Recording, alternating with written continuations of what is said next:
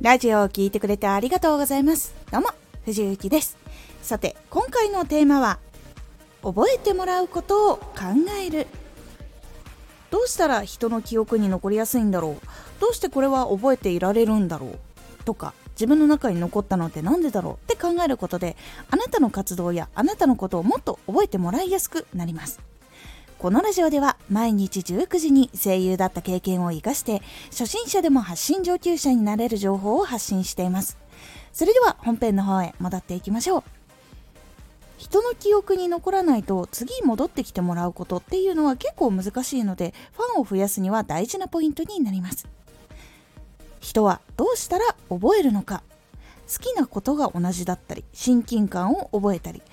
話したことがあるというその時間が良かったりすごく楽しかったっていう記憶があったり自分が欲しい情報がたくさん詰まっていたなどなど自分が記憶に残る時どんなことがきっかけだったことっていうのが多かったのかとかあとは記憶に残ったものとそのきっかけっていうのをどんどんどんどんメモしていきましょう。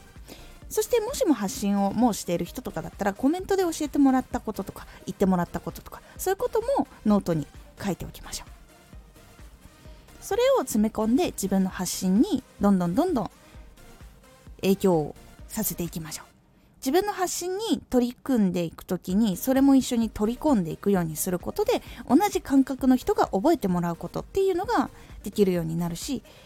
覚えてもらえたら次ファンになってもらえる可能性っていうのが上がるからなんです。なので記憶に残りやすいかきっかけっていうのをたくさん作ってたくさん考えてそれをフックにしてたくさん詰め込むようにすることでどんどん発信とかチャンネルとかあなたのことを覚えてもらえるようになっていきますのでぜひ参考にしてみてください。